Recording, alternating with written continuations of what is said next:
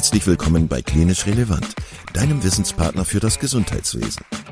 Zweimal pro Woche, nämlich dienstags und samstags, versorgen wir dich mit unserem Podcast und bringen dir Fachwissen in deine klinische Praxis. Weitere Informationen und Angebote findest du auf unserer Webseite www.klinisch-relevant.de. Viel Spaß beim Zuhören. Heute mit Thomas Hofmann, erster Vorsitzender der Deutschen Gesellschaft für Rettungswissenschaften. Dann begrüße ich alle Hörerinnen und Hörer im Klinisch Relevant Podcast. Ich freue mich, dass ihr eingeschaltet habt. Ich habe heute wieder einen Gast, einen virtuellen Gast, ähm, nämlich Thomas Hoffmann. Thomas ist der Präsident, kann man das so sagen, oder erster Vorsitzender? Vorsitzender. Vorsitzender der DGRE, das ist die Deutsche Gesellschaft für Rettungswissenschaften. Thomas, vielen Dank, dass du da bist. Vielen Dank, dass du deinen Freitagnachmittag mit mir verbringst hier. Ähm, möchtest du dich als erstes einmal vorstellen unseren Hörerinnen und Hörern? Wer bist du? Woher kommst du beruflich? Und ähm, ja, wie ist es dazu gekommen, dass du in den DGRE ja, Vorstand vor, äh, aufgerückt bist? Erzähl mal. Ja, gerne. Erstmal danke, Kai, dass ich ähm, heute hier bei dir, bei euch sein darf. Ähm, ich habe mich sehr gefreut über die Einladung, weil ich ähm, auch hoffe, dass ich vielleicht unser Thema ein bisschen ähm, publiker machen kann. Genau, mein Name ist Thomas Hofmann. Ich bin noch keine 40 Jahre alt. Das dauert leider nicht mehr allzu lang. Ähm, und bin eben ähm, der erste Vorsitzende der Deutschen Gesellschaft für Rettungswissenschaften. Ich bin von Haus aus Notfallsanitäter habe als solcher auch noch bis vorletzten Monat Vollzeit im Rettungsdienst gearbeitet, komme also quasi erst seit kurzem ähm, oder bin das vor kurzem äh, von der Straße weg ähm, und hatte eine Situation, die vielleicht ähm, viele Retterinnen und Retter kennen, dass man irgendwie nach, nach der Berufsausbildung, damals noch die Rettungsassistentenausbildung, ähm, irgendwie so nach drei, vier, fünf Jahren Berufserfahrung irgendwie feststellt, irgendwie so Weiterentwicklungsmöglichkeiten in dem Beruf sind überschaubar. Und irgendwie hatte ich einen, einen, ja, einen, einen Drive, irgendwas anderes zu machen. Und das war so Mitte der 2000er. Da waren die ähm, Optionen noch überschaubar, gerade wenn man kein Abitur hat, wie es bei mir der Fall ist. Und ich habe damals dann angefangen, BWL zu studieren. Gar nicht, weil ich BWL irgendwie so toll fand, sondern ähm, weil es eben für mich eine, eine Entwicklungsperspektive einfach dargestellt hat. Und ja, das fand ich ganz spannend. Ähm, und auch die, der, der Horizont, der sich da aufgetan hat. Ich habe dann versucht, dieses BWL-Studium in der Praxis umzusetzen, habe ein bisschen Führungspositionen im Rettungsdienst eingenommen, habe dabei gemerkt, dass mir das wenig Freude bereitet, aus verschiedensten Gründen, aber dass mich die theoretische Seite einfach äh, weiter interessiert, habe dann einen Masterstudiengang gemacht, habe ein bisschen in der Zwischenzeit Auslandserfahrung gesammelt, habe also damit auch beispielsweise mal Rettungsdienstsysteme kennengelernt, äh, die keine Ärzte einsetzen im, im außerhospitalen Bereich. Und ähm, war dann in einer Facebook-Diskussion verwickelt. Das muss man, glaube ich, so ehrlich sagen, äh, wo ich auf ähm, Personen aufmerksam wurde, die ich damals noch nicht persönlich kannte, ähm, die, mit denen ich mir eine Diskussion geliefert habe. Ich weiß heute gar nicht mehr, worum es inhaltlich ging, ähm, die anders diskutiert haben, als normalerweise Facebook-Diskussionen ablaufen. Also viel, viel offener, viel ähm, ja, quellenbezogener, ähm, auch vom, vom Sprachstil irgendwie ein bisschen, bisschen ähm, ja, gehobener. Und wir haben dann aus diesem, aus diesem Facebook Diskussion hat sich dann so ein Chat entwickelt. Wir haben dann so ein halbes Jahr, Jahr irgendwie uns regelmäßig zu aktuellen Themen im Rettungsdienst ausgetauscht, bis wir gesagt haben, wir müssen uns irgendwo mal persönlich kennenlernen und ähm, das haben wir dann getan und haben dann eben in diesem persönlichen Kennenlernen festgestellt, dass diese, dieser Austausch, der immer mehr so um Wissenschaftlichkeit im Rettungsdienst ging, also auch den, den Diskurs ein bisschen ähm, zu entemotionalisieren bei vielen Fragestellungen, ähm, auf institutionelle Beine stellen wollen. Und ähm, da ist das in Deutschland halt so üblich ein Stück weit, dass man dann einen Verein gründet ähm, das haben wir 2019 getan. Ähm, da hieß äh, die Gesellschaft noch anders. Da hieß sie noch Gesellschaft zur Förderung der Wissenschaft im Rettungsdienst. Etwas sperriger Name. Und ähm, wir haben eben uns im April 2014, 2019 gegründet und im, jetzt muss ich überlegen, Juni 2001, glaube ich, umbenannt in die Deutsche Gesellschaft für Rettungswissenschaften, weil wir eben auch gemerkt haben, wir wollen mehr machen als nur irgendwie Wissenschaftlichkeit fördern, sondern wir haben eben erkannt, da werden wir wahrscheinlich nachher auch nochmal dazukommen, dass es eine eigene Wissenschaft für den Rettungsdienst braucht. Ähm, in der Zwischenzeit habe ich ähm, mich auch noch ein bisschen weiterentwickelt. Nach dem abgeschlossenen Masterstudium befinde ich mich jetzt äh, in der berufsbegleitenden Promotion ähm, an der Uni Bremen und bin jetzt seit letzten Monat tätig an einer ähm, Fachhochschule als Lehrkraft für besondere Aufgaben und bilde da eben unter anderem auch ähm, angehende Medizinpädagogen und Medizinpädagoginnen aus, die dann eben in den verschiedenen Gesundheitsfachberufen in den Berufsschulen landen, ähm, aber beispielsweise auch äh, Physician Assistants, ähm, die ich dann so ein bisschen aus der Rettungsdienst notfallmedizinisch-wissenschaftlichen Perspektive ähm, begleiten darf. Wow, das hört sich spannend an. Also ein, äh, ein Karriereweg, der äh, ja immer weitergeht. Du, du entwickelst dich immer weiter. Und wenn ich, wenn ich das richtig zusammenfasse, dann ist es so, dass ihr gerne die Diskussion, die es im Rettungsdienst, im Rettungswesen äh, gibt, immer mal wieder, wer darf was zum Beispiel machen, was ist überhaupt sinnvoll, was ist nicht sinnvoll, dass ihr das auf eine sachliche Ebene stellen wolltet und dass ihr zumindest dazu beitragen wolltet, dass es da entsprechende Daten und Fakten zu gibt. Kann man das so sagen? Das kann man so sagen, was den Gründungsgedanken angeht. Ähm, ich glaube, dass wir heute schon ein Stück weiter sind. Ähm, das ist natürlich immer noch wichtig. Wir wollen immer noch äh, Diskussionen führen, die müssen wir auch führen. Ob das jetzt so konfliktbeladene ähm, Themen wie Kompetenzen im Sinne von erweiterten Maßnahmen sind oder auch andere Themen, ähm, das mal dahingestellt. Aber wir wollen natürlich ähm, die Evidenzbasierung ähm, und die ähm, empirischen Belege für Sachen, die wir tun und machen, nicht nur unmittelbar an der Patientenversorgung, ich denke da auch an die rettungsdienstliche Bildung oder an das rettungsdienstliche Management zum Beispiel, einfach ähm, ja, entstehen lassen und weiterentwickeln. Auf was für eine zeitliche Geschichte blickt denn ähm, so die Rest oder blicken denn die Rettungswissenschaften in Deutschland zurück? Also kannst du das sagen? Gibt es historisch da letztlich Aufzeichnungen zu? Seit wann macht man sowas in Deutschland, dass man Rettungswissenschaften betreibt? Ähm, ich denke, da können wir so ehrlich sein, dass das ähm, formal tatsächlich mit unserer Umbenennung so richtig angefangen hat erst. Also was natürlich, was die Begrifflichkeit angeht. Wenn man natürlich guckt, was sind Rettungswissenschaften, also was, was sind die Forschungsfelder beispielsweise der Rettungswissenschaften, ähm, dann gibt es das natürlich schon viel länger. Also natürlich gibt es schon viel länger Forschung zur Bildung im Rettungsdienst. Ähm, aber das waren dann häufig ähm, Forschungen der Bezugswissenschaften, also der Erziehungs- oder Bildungswissenschaften in diesem Beispiel, die dann halt ähm, sich mal den Rettungsdienst angeschaut haben, wie sie sich dann im nächsten Projekt vielleicht die Pflege angeschaut haben oder die Schreinerlehre. Ähm, und äh, das ist jetzt nicht, nicht verkehrt, nicht schlimm. Das wird es wahrscheinlich auch zukünftig trotzdem noch geben. Ähm, aber der Rettungsdienst ist schon ein Stück weit ein eigenes Feld. Und ähm, da sehen wir eigentlich auch die Rettungswissenschaften als Mittler. Also sowohl quasi ähm, den externen Bezugswissenschaften, wie jetzt beispielsweise der ähm, Erziehungswissenschaft ähm, oder der Soziologie oder dem Ingenieurwesen, was wer auch immer vielleicht Interesse hat an einer Forschung im Rettungsdienst, ähm, das Feld nahe zu bringen, äh, den, den Zugang zu ermöglichen vielleicht sogar ähm, und gleichzeitig aber auch ähm, Forschungsthemen anzugehen, die bisher ähm, keiner angegangen ist, weil es eine ähm, ureigene rettungsdienstliche Fragestellung ist und ähm, nur der Rettungsdienst selbst sich letztendlich ähm, mit der Beantwortung beschäftigen kann. Also es wird keine äh, keine externe Fachdisziplin kommen, die sich mal mit der Frage wissenschaftlich beschäftigt, ähm, was ist die beste Schienungsart für eine Schienungsdauer von einer Extremitätenfraktur von vielleicht einer halben oder dreiviertel Stunde Dauer. Ja, das, das macht, das hat die Medizin nicht gemacht, weil das quasi unterhalb der Einsatzschwelle im Regelfall ähm, des Notarztdienstes sich bewegt.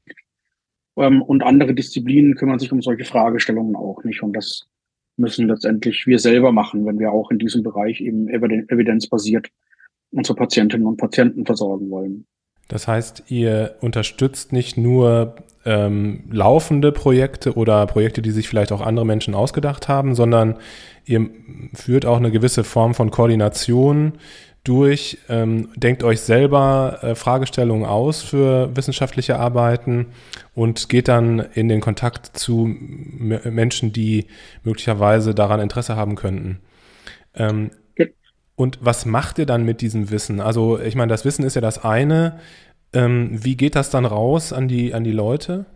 Genau, das ist eine um, sehr gute Frage. Das sind letztendlich die wesentlichen Aktionen, die wir durchführen, sind entweder auf der Seite der Wissensentstehung, dass wir also eine gewisse koordinierende ähm, ähm, Aufgabe wahrnehmen ähm, und dann eben auch die, die Veröffentlichung der Themen. Denn ähm, tatsächlich gibt es schon sehr lang rettungswissenschaftliche Forschung auf Ebene von Bachelor- und Masterarbeiten. Also jemand, der zum Beispiel Medizinpädagogik studiert hat, der hat vielleicht auch schon vor zehn Jahren ein ähm, Thema beackert, was wir heute als rettungswissenschaftlich bezeichnen würden.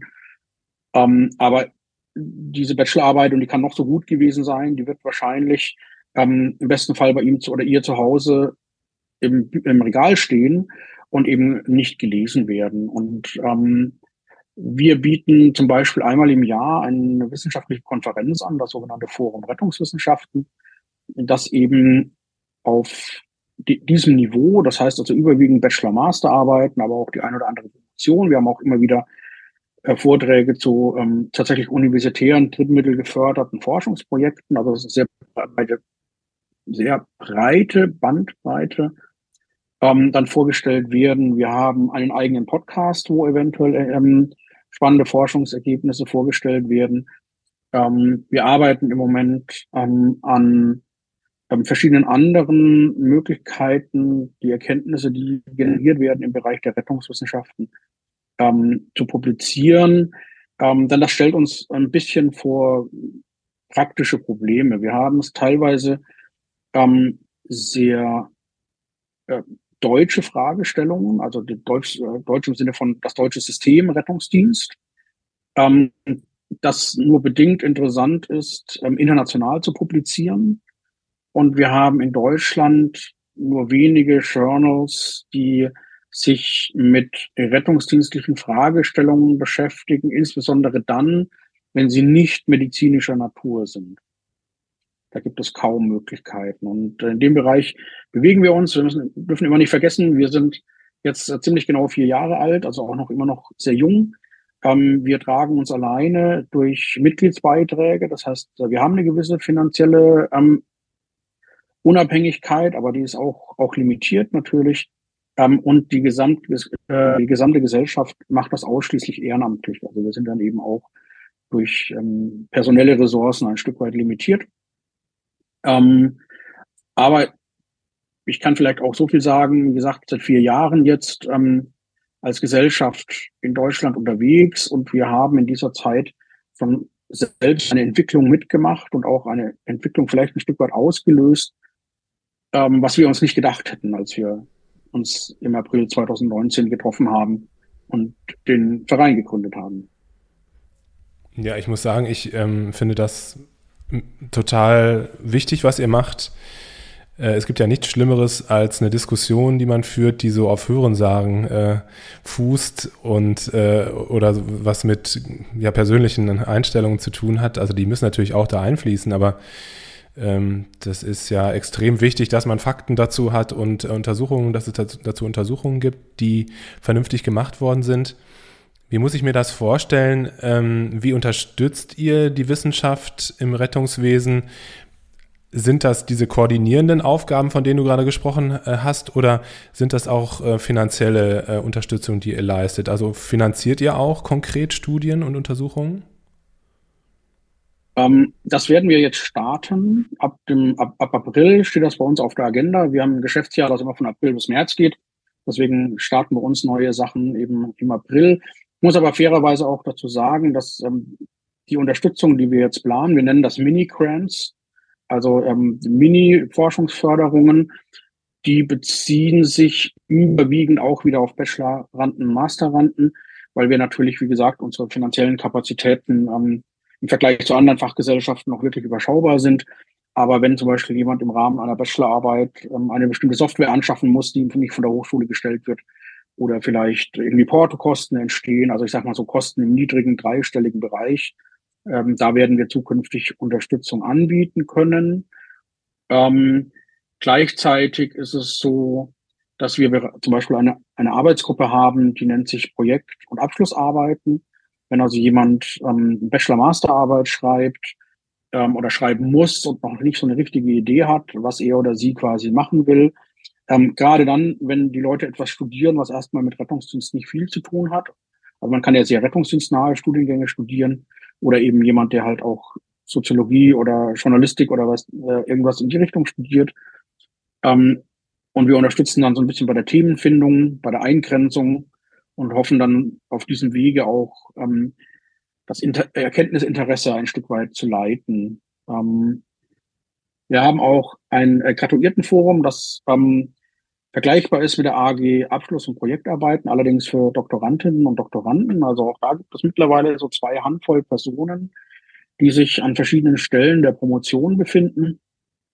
Ähm, also auch welche, die sich erst mit dem Gedanken äh, tragen, andere, die schon abgeschlossen haben, ähm, wo wir dann letztendlich auch ähm, dann zum Beispiel unsere Forschungsergebnisse vorstellen, vielleicht auch mal gemeinsam auswerten, wenn es um qualitative Forschung geht, ähm, Forschungsideen, Exposés diskutieren, Tipps geben und äh, so halt letztendlich einfach vor allem so Netzwerkarbeit leisten, würde ich mal sagen.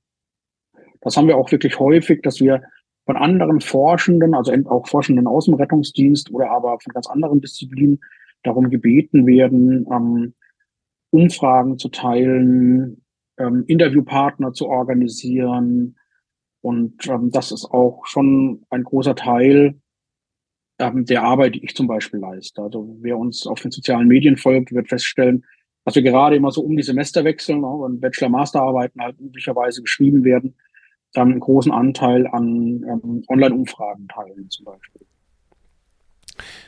Ich weiß nicht, ob du das beantworten kannst, aber gibt es gerade konkret eine Arbeit, die dir besonders so im Kopf ist ähm, oder vielleicht auch eine aus der Vergangenheit eine Arbeit, die, sage ich mal, aus deiner Sicht eine besondere Bedeutung für das Rettungswesen hatte, dass ihr, wo ihr involviert wart? Mm, also es gibt, glaube ich, ganz viele Sachen, die im Moment ähm, aktiv sind. Das ist ja auch, auch das Feld der Rettungswissenschaften ist ähm, sehr breit gefächert. Vielleicht ähm, erlaube ich mir mal zwei Studien raus, herauszuheben, die auch die DGRE selbst durchgeführt hat. Ähm, wir führen auch hin und wieder eigene Studien durch. Ähm, das ist eine Entscheidung der Gesellschaft, die sagt, das machen wir, wollen wir jetzt selber machen. Ähm, das sind auch häufig so ein bisschen hm, man könnte es vielleicht als Ausbildungsmissionen beschreiben. Wir haben natürlich auch Mitglieder, die nicht studiert haben oder studieren und trotzdem ein wissenschaftliches Interesse hegen und die dann im Rahmen von solchen Forschungsprojekten mitgenommen werden und die ersten Forschungserfahrungen sammeln.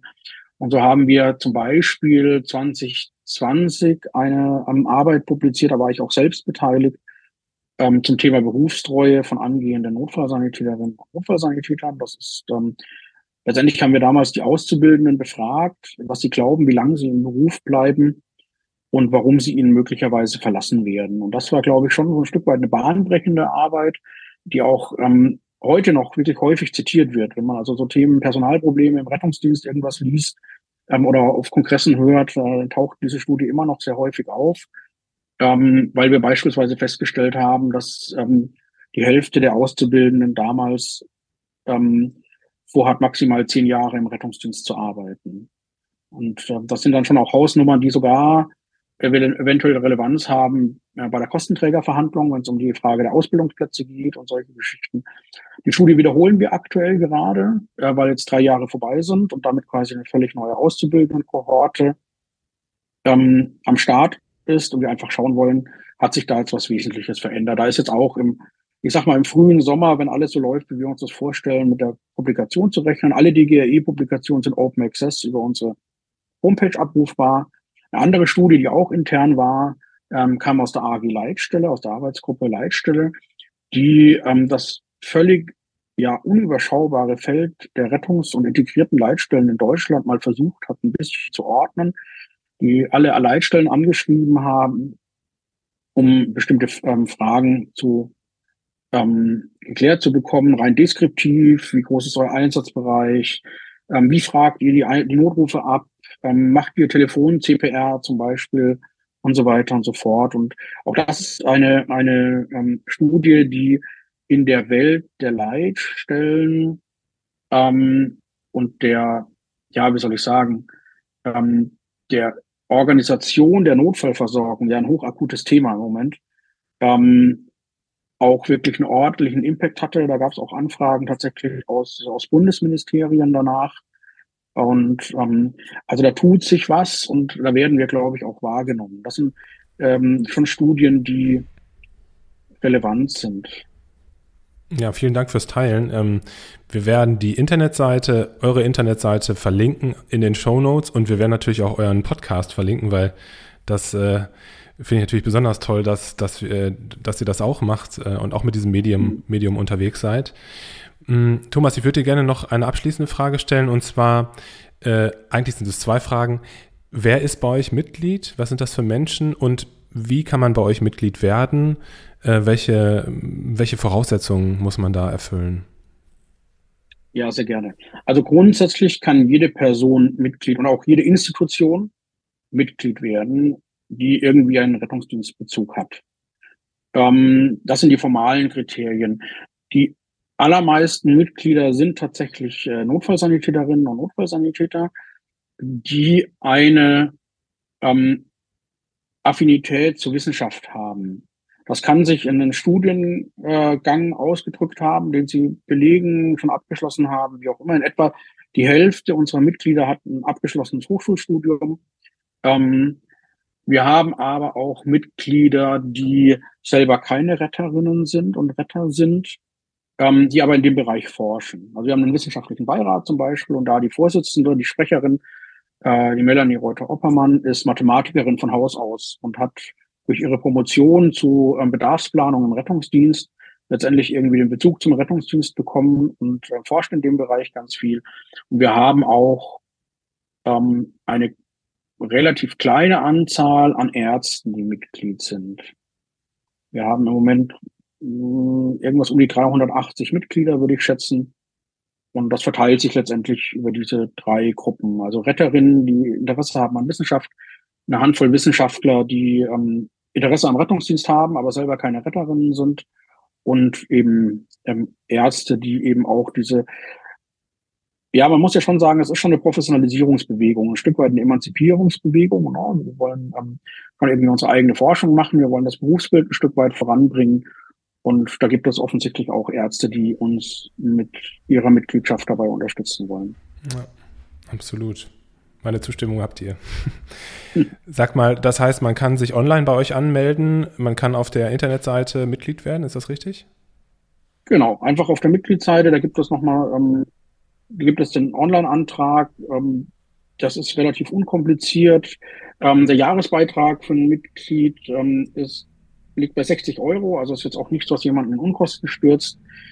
Ähm, wir führen jetzt gerade zum ersten, vierten reduzierten Mitgliedsbeitrag für Studierende und Auszubildende ein. Der wäre dann bei 48 Euro. Und ähm, genau, wir haben eine relativ ähm, ja, aktives virtuelles Vereinsleben. Wir haben eine Kommunikationsplattform, die ein aktives Forum beinhaltet. Wir treffen uns zu den verschiedenen Themen. Also wer Zeit und Lust hat, kann mit Sicherheit mindestens einen Abend in der Woche äh, mit DGRI-Veranstaltungen verbringen. Und äh, da möchte ich einfach mal einladen, ähm, auf die Homepage zu gucken. Wer auch mal in eine solche Veranstaltung reinschnuppern will, darf sich gerne an uns wenden über das Kontaktformular auf der Homepage. Und dann muss man auch kein Mitglied sein. Wenn ich sag, äh, wenn man sagt, ähm, ich will mal das Sektionstreffen der Sektion Bildung mal miterleben, was macht ihr da eigentlich so, wie läuft das so? Und dann machen, wir da auch transparent und laden die Leute ein, wenn sie noch kein Mitglied sind. Super. Vielen, vielen Dank, lieber Thomas. Das ist eine unterstützenswerte Arbeit, die ihr macht und ähm, du hast das wunderbar dargestellt alles. Ich, äh, ich danke dir für deine Zeit heute und wünsche euch und dir weiterhin viel Erfolg mit, mit dem, was ihr macht. Super, danke für die Einladung und schönen Tag noch. Vielen Dank, dass du heute wieder zugehört hast und unser Gast gewesen bist. Wir hoffen sehr, dass dir dieser Beitrag gefallen hat und du etwas für deinen klinischen Alltag mitnehmen konntest. Wenn dem so sein sollte, dann freuen wir uns sehr über eine positive Bewertung bei Apple Podcasts. Falls du Lust hast mitzumachen und es einen Themenbereich gibt, in dem du dich besonders gut auskennst, dann melde dich doch gerne unter kontakt@klinisch-relevant.de. Gleiches gilt, wenn du Themenvorschläge oder konstruktive Kritik für uns hast. An dieser Stelle auch der Hinweis auf unseren Newsletter, den du unter www.klinisch-relevant.de abonnieren kannst und der dich immer auf dem Laufenden hält. Wenn du dich für unseren Newsletter einträgst, bekommst du einen 5-Euro-Gutschein, mit dem du in unserer Fortbildungsakademie einkaufen kannst. Wir wünschen dir jetzt bis zum nächsten Mal eine gute Zeit und freuen uns, wenn du bald wieder einschaltest. Pass auf dich auf, bleib gesund. Bis zum nächsten Mal. Ciao.